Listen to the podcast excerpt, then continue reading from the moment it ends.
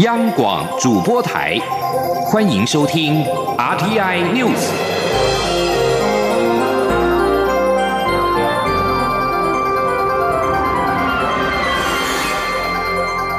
听众朋友您好，欢迎收听这节央广主播台提供给您的 RTI News，我是张顺祥。蔡英文总统今天在接见美国海外作战退伍军人协会总会长罗伦斯一行，总统致辞时表示。军人是国家的支柱，也是区域安全的第一线。和平靠国防不是口号，是军人每天的任务。因此，不论是照顾现役军人或是退伍军人，都是他最重要的工作。央广记者欧阳梦平的采访报道。蔡英文总统在接见时表示，蔡政府自二零一六年开始执政后，便特别关注军人的事务，在国防安全防卫上也有诸多努力与作为，包括照顾军人福利、国际国造、各装汰换等，透过各项政策方向支持国防产业。总统指出，军人年金改革方案在去年通过，更建立起长留久用的制度，以留住人才、培养人才作为改革目标。他相信，要建立现役军人的尊严，才能让退伍军人同享荣耀。总统并强调，和平靠国防不是口号，军人是国家的支柱，照顾现役及退伍军人是他最重要的工作。总统说。军人是国家的支柱，也是区域安全的第一线。那和平靠国防不是口号，是军人每天的任务。因此，作为三军统帅，不论是照顾现役军人还是退伍军人，都是我最重要的工作。总统指出，美国海外作战退伍军人协会一直是台湾很好的学习对象。台湾许多关于荣民照顾的发想，都是参考美国的经验。另一方面，美国海外作战退伍军人协会与我国的退辅会是兄弟会。长期支持台湾，曾经透过提交支持中华民国台湾的决议文，敦促美国联邦政府与国会支持军售及军事安全的实质交流合作，以及台湾的国际参与。他也要借这个机会表达感谢。中央广播电台记者欧阳梦平在台北采访报道。继续把新闻焦点关注到立法院，立法院的内政委员会今天审查《两岸人民关系条例》修正草案。针对《自由时报》陈明通表示，两岸关系可以考虑建交或者是欧盟模式的报道内容。陆委会主委陈明通今天回应表示，这个标题不是我的意见，他只是陈述了社会上有人提过的看法。陈明通并且强调，政府没有讨论过这个东西，也不是政府的政策。记者王兆坤的采访报道：，陆委会主委陈明通在立法院内政委员会受访表示，他在专访中最主要是强调主权国家地位与民主宪政体制不能作为协商议题，任何政治谈判都不可以有前提。陈明通在该报道中指出，只要不涉及消灭我们国家主权地位或自由民主宪政秩序，其实还是有许多可能性，例如欧盟模式。独立国协模式或建交成为更紧密的盟邦，如兄弟之邦等。陈明通表示，上述内容是在说明社会过去有过这样的说法，他尊重这些意见。陈明通说：“我想，我想要说，第一个政府没有讨论这个，而且不是政策，我只是在讲说啊，过去这个社会有人提到这些啊，我们尊重这个看法。”陈明通强调，政府不会讨论欧盟模式。独立国协模式或建交之类的意见，因为政府没有这个政策，这些只是社会上有人提过的看法，都不是他的意见。个人没有这个想法。媒体不断追问是谁提出这些看法，陈明通都不愿回答，仅要求记者自己去查。立法院内政委员会审查《两岸人民关系条例》增订第五条之三条文草案，规划国会双审议与公投等高门槛。处理两岸政治性协商与签署协议，陈明通表示，这样的门槛不会太高，因为政府必须捍卫主权国家地位。中央广播电台记者王兆坤台北采访报道。立法院内政委员会今天排定审查有关建立两岸政治协议监督机制的《两岸人民关系条例》。台湾公民阵线举行记者会表示，修法为两岸政治谈判画下红线。呼吁立法院尽快完成修法，但是应该要明定政治协议的定义，而且对行政机关违法推动两岸政治的谈判制定防卫的措施。记者王维婷的报道。立法院内政委员会二十二号审查建立两岸政治协议监督机制的《两岸人民关系条例》部分条文修正草案。台湾公民阵线与经济民主联合今天举行记者会，表示这是台湾推动台湾民主防卫机制的第一步，对中国政治谈判画下红线。出席记者会的中研院法律所副研究员邱文聪表示，政院版草案虽然规范对中政治谈判的底线和监督程序，但是对于行政机关违法推动政治谈判，欠缺明确的制衡规定。邱文聪说：“那我们建议呢？”违背本条规定所为的政治议题的协议或约定者无效啊，必须要明文的把这样的一个效力啊定义清楚，就是无效。那人民法人或政党呢，可以申请司法院大法官命机关停止其行为或回复原状，并得先为急速处分。好，也就是在法律效力上面，虽然它是一个无效的行为，但是对于这样的一个违法的事实的状态呢，必须要有一个相关的机制去处理。经济民主联合召集人赖中强表示，修法草案设定主权不能卖、自由民主不能卖的底线。政院版的草案比照修宪程序，这样的高门槛民主监督程序有其必要。不过，赖中强也表示，条文应该明确规范政治协议的定义，否则行政与立法部门很容易产生冲突。中央广播电台记者王威婷采访报道。持续关注民进党总统初选，蔡赖之争逐渐的白热化。台湾独立建国联盟等多个独派团体忧心民进党的总统初选过度的厮杀，导致本土的政权面临到分裂危机。即使赢得初选者，也未必能够在二零二零大选当中胜出。他们呼吁民进党初选应该提升为国策层级，候选人应该向国人说明台湾未来的方向政见，直接跟。国民党阵营的候选人较劲，必须要团结抗中，才能够确保本土政权。请听记者刘玉秋的报道。民进党总统初选进入延长赛，蔡赖之争也越演越烈。面对本土政权陷入分裂危机，台湾独立建国联盟、台湾教授协会、自由台湾党等多个独派团体二十二号共同举行记者会，呼吁面对中国空前的威胁下，民进党内总统初选不应过度厮杀，应把格局放大到二零二零大选的国策层级，团结抗中，以免失去本土政权。台独联盟主席陈南天表示。民进党自行政院前院长赖清德投入总统初选后，就存在很大的裂缝。蔡英文总统与赖清德双方阵营的支持者过度互相攻击，将失去未来初选后的合作空间。他呼吁蔡赖双方应在理智下提出正确且清楚的政见，让民进党员支持者做正确的选择，力保本土政权。陈南天说：“注重要针对哦真正的哎对手。”来发挥，而不是在这时候两边啊互相攻击，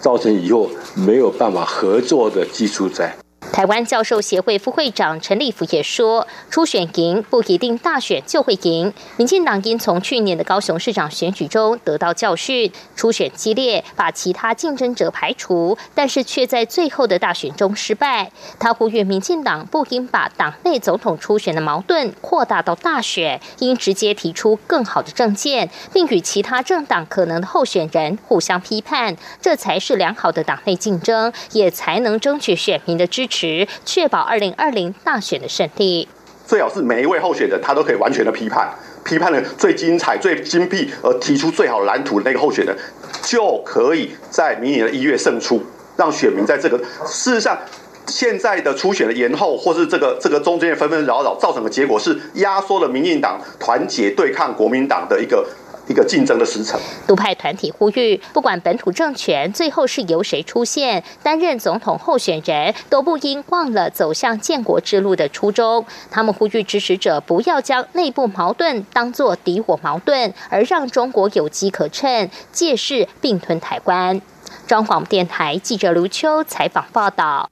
财经焦点：美中贸易战，再加上被称为全球版的“肥咖”条款 （CRS） 共同申报准则陆续的上路，吸引台商海外资金汇回到台湾的需求。立法院的财政委员会今天邀请财政部，针对境外资金汇回管理运用及科税条例草案报告。财政部长苏建荣在备询的时候表示，如果以最高推估来看的话，前两年平均每一年会有新台币八千九百亿元的资金汇回。如果以两年加总，逼近两兆。请听记者陈立信宏的采访报道。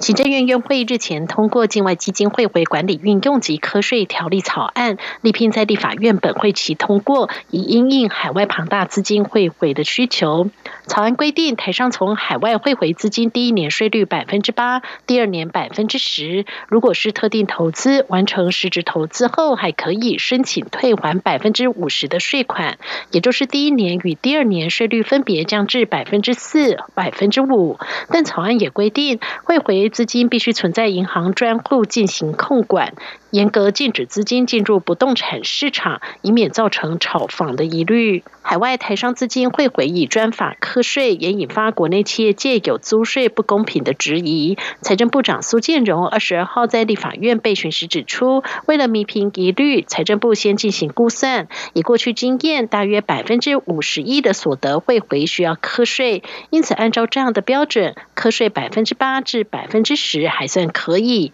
且透过专法会回课税，在境外已被课税的所得，也不能扣抵专法所扣的税额。苏建荣说。那如果你走正常管道回来的话，哈，因为境外资金汇回的话，我刚才提到过，它不一定是所得，有可能已经课税的所得，所以不一定要课税，哈。所以在这种情况下呢，我们用这个百五十亿的这个依据啊，就实务上五十百分之一所得率平均所得率的标准啊，去推算，大概百分之十跟百分之八这样一个情况。所以如果真的是用这个条例的管道回来的话，基本上他实质上不一定享受得到这么低税率的优惠。根据财政部的估算，海外资金汇回前两年会达到高峰，因为可享有优惠税率，所以最高估平均每年可汇回的资金高达八千九百亿，两年就可能达到近两兆的资金。庞大海外资金汇回是否可能造成新台币汇率大幅波动？央行副总裁严宗大指出，由于资金汇回是进行实质性投资，应可助于经济成长。金融面只要掌握汇回的时间点，以目前央行的管理制度应该不至于有太大问题。中央广播电台记者陈林信鸿报道。关注的是台湾的运动好手在国际的好表现，传承高球赛，台湾的潘正从生涯首座 PGA 金杯到手。台湾好手潘正从二十一号在美国南卡罗来纳州举行的传承高球赛第四轮，以一杆优势击败了美国选手库查，拿下生涯第一座 PGA 的冠军。潘正从第四轮最后三洞有一个博地跟两个平标准杆，收在低于标准杆四杆的六十七杆，总杆来到低于标准杆十二杆的二百七十二杆。库查比潘正从早一步完成了比赛，最后一洞抓鸟之后，静待世界排名一百一十三的潘振从打完。潘振从沉着的应战，奠定了胜机。赛后，潘振从直呼美梦成真，这是他小时候就一直梦想的事。在美巡赛获胜，实在是意义重大。潘振从是台湾三十二年来首位赢得美巡赛冠军的台湾选手，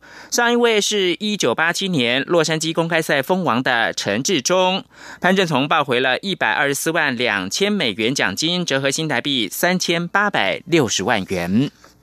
选举的新闻：乌克兰二十一号举行总统选举第二轮的决选。出口民调显示，喜剧演员出身的政治新人，四十一岁的泽伦斯基，预计能够获得百分之七十三的选票，压倒性的击败现任总统波洛申科的百分之二十五选票。泽伦斯基在他竞选总部向支持者表示，不会让大家失望的。这番谈话显然是针对邻国俄罗斯总统普廷，在俄罗斯已经掌权二十年，许多俄罗斯人密切关注乌克兰这次大选。观察家认为，泽伦斯基可能会利用其政治门外汉的特点，设法改善跟俄罗斯的关系。泽伦斯基获得压倒性的胜利，全球领袖涌入祝福。法国总统马克宏跟波兰总统杜达更是亲自打电话恭喜。承认败选的波罗申科则表示不。会放弃政治。以上新闻由张顺祥编辑播报。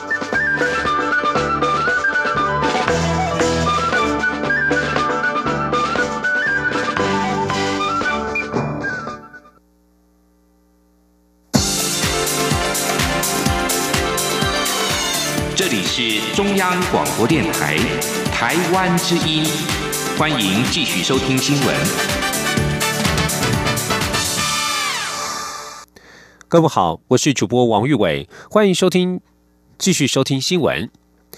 首先关注的是环保议题。今天四月二十二号是世界地球日，为了响应，行政院环保署宣布，从今天起展开不塑环境季的活动，号召各县市政府、学校以及民间企业共同来合作，自发性推动不塑商圈、不塑消费、不塑饮食以及不塑活动等四大减塑生活，希望进一步落实环境永续的目标。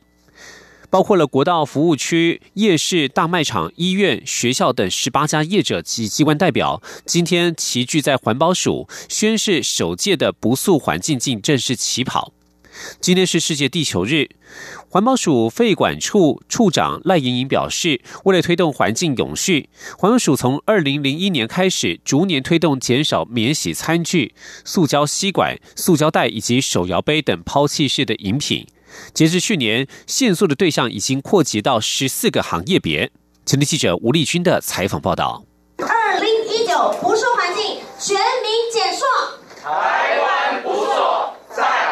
包括国道服务区、夜市、大卖场、医院、学校等十八家业者及机关代表，二十二号齐聚环保署，宣誓首届不塑环境季正式起跑。环保署废气管理处处长赖莹莹表示，四月二十二号是世界地球日，为了推动环境永续，环保署自两千零一年起，逐年推动减少免洗餐具、塑胶吸管、塑胶袋与手摇杯等。抛弃式制品，截至去年，限塑对象已扩及十四个行业别，也让台湾每年塑胶袋使用量从十八年前的两百亿个降到去年的一百五十亿个。今年七月一号还将寄出吸管限用政策。现在环保署更扩大与业者自发性的合作，推动不塑商圈、不塑消费、不塑饮食及不塑活动等四大。减速生活，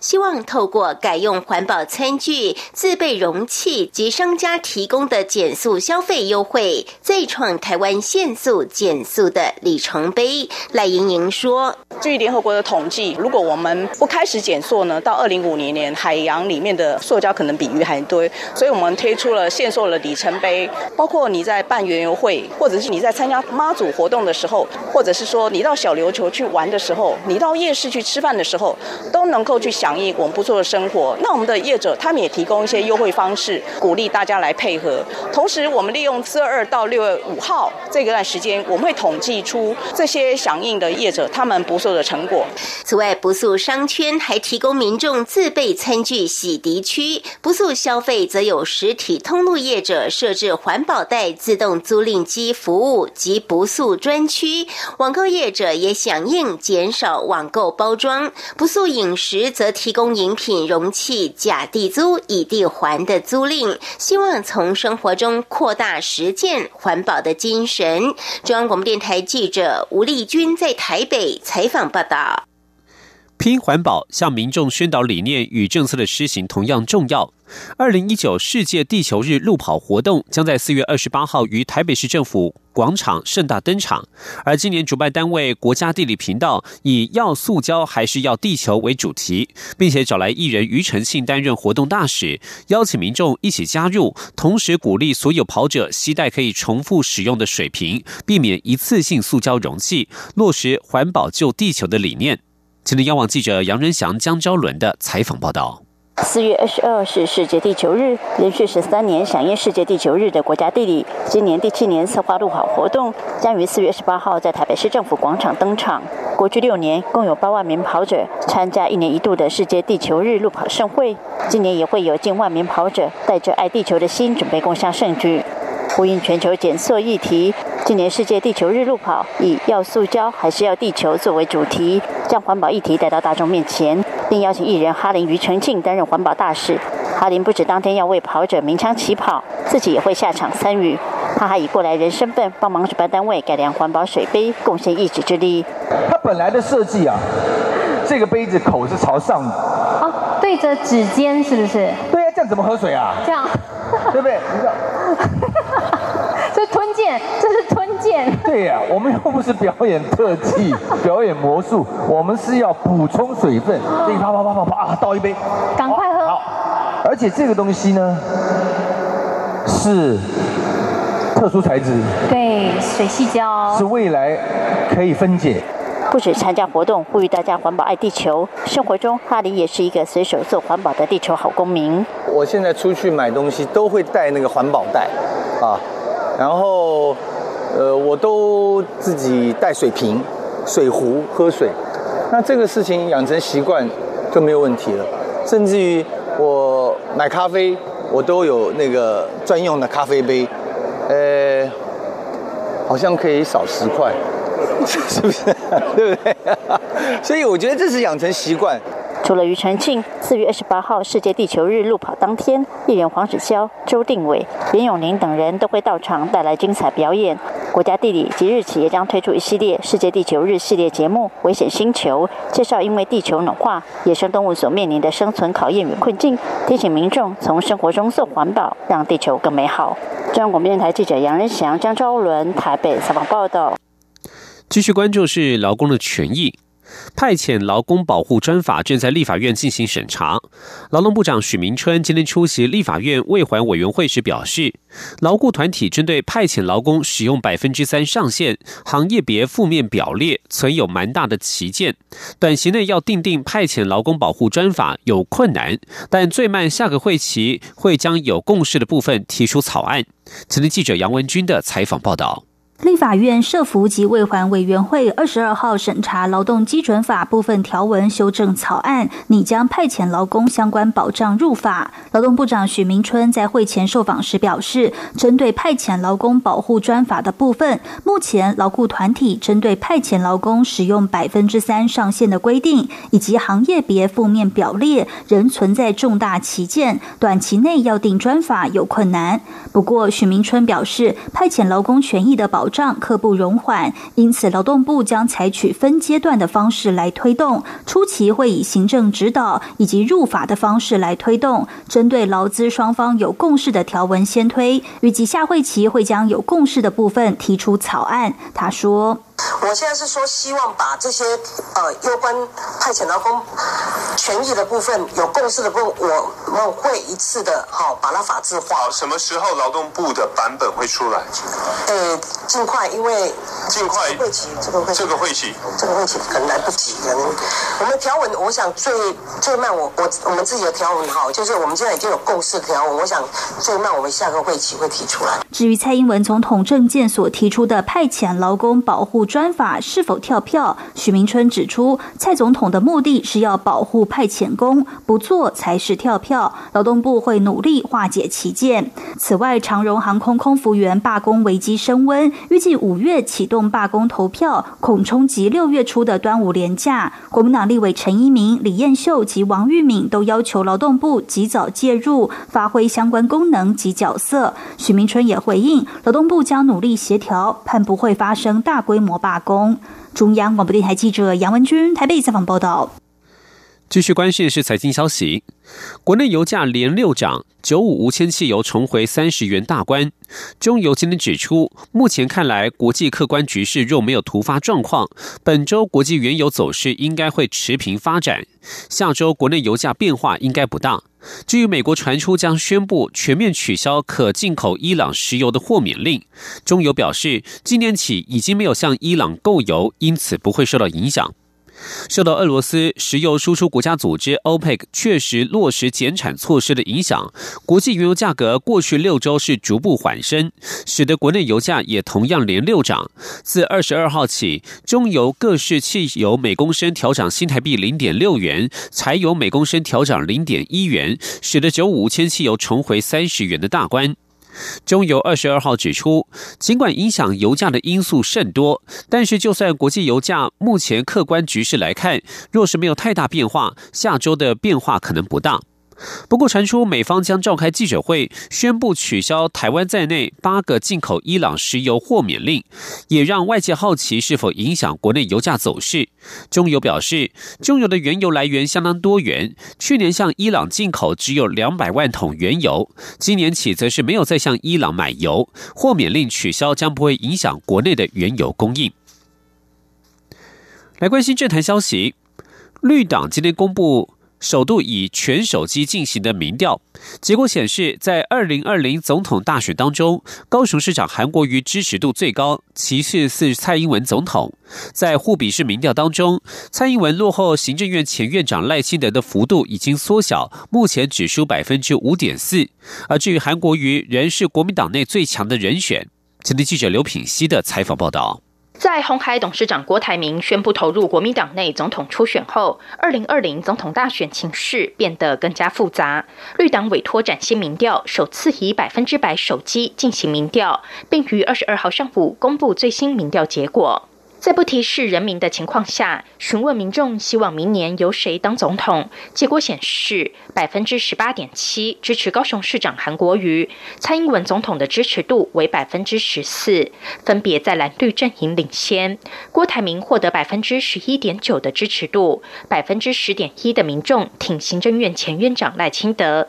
台北市长柯文哲拿下百分之九点五的支持度，只有一成多的民众主动提及朱立伦支持。立法委员王金平的则不到百分之一。在不同对比式民调对战组合中，蔡英文的支持度都领先赖清德。调查显示，如果是蔡英文对上韩国瑜，蔡英文以百分之四十二的支持度输给韩国瑜百分之五；如果是赖清德对上韩国瑜，赖清德则以百分之四十一的支持度落后韩国瑜百分之六。另外，如果国民党由郭台铭出战，蔡英文落后的差距也比赖清德小一点。至于在互比式民调方面，蔡英文与赖清德的差距则拉近许多。蔡英文目前只落后百分之五点四。出席记者会的台师大政研所教授范世平分析，由于蔡英文近来频频与郭台铭、韩国瑜就各项议题交锋，夺回话语权，因此支持度有显著成长。他说：“蔡英文跟赖清德的差距，其实上看起来差不多，甚至。”啊，这个蔡英文啊，跟赖清德事上的这个呃，跟过去来比，好看起来过去赖清德是远远高于蔡英文，但是因为最近包含蔡英文直接跟郭台铭跟啊这个韩国瑜直接的直球对击啊，看起来就是呢捡到枪的这个蔡英文越来越辛辣，也让他夺回了版面。至于国民党党内初选部分，在郭台铭宣布参选后，韩国瑜的支持度仍高居第一，获得三成一的民众支持。郭台铭以二成八紧追在后，王金平与朱立伦则分别有一成六与一成二的支持度。此外，民调也显示，台北市长柯文哲虽然在年轻族群有明显优势，但支持度不如以往。不论对手是蔡英文与郭台铭，或是赖清德与郭台铭，柯文哲的支持度都垫后，有被边缘化的可能。央广记者刘聘熙在台北的采访报道。继续关注国际消息，斯里兰卡二十一号发生八起爆炸案，造成至少两百零七人丧命和四百五十人受伤。总理威克瑞米辛赫表示，目前已经逮捕了八名涉案嫌犯。威克瑞米辛赫指出，目前为止出现的名字都是当地人，但调查人员会追查攻击者是否有任何的海外联系。这八起爆炸案的主要目标锁定高档饭店及教堂，这是斯里兰卡十年前结束内战以来最严重的暴力攻击。而斯里兰卡已经从二十一号晚间开始实施宵禁，至今没有任何组织宣称犯案。将焦点转到新加坡。新加坡士林夜市抢强棍，除了有极具巧思的台湾文创商品，更有卤肉饭、鸡排、珍珠奶茶等台湾道地小吃，带给新加坡全新的夜市文化体验。新加坡从十九到二十一号，以及二十六到二十八号分两周末，首度在新加坡赛马场举办士林夜市活动，预估有三十万人参与。大批新马民众与欧美旅人都利用周末假日前往士林夜市朝圣，排队人龙不断。有趣的是，这次士林夜市活动不仅有夹娃娃机，也有投篮机、玩具枪、射瓶罐等传统的摊位，让新加坡年轻朋友大显身手，人气指数也相当的高。以上新闻由王玉伟编辑播报，这里是中央广播电台台湾之音。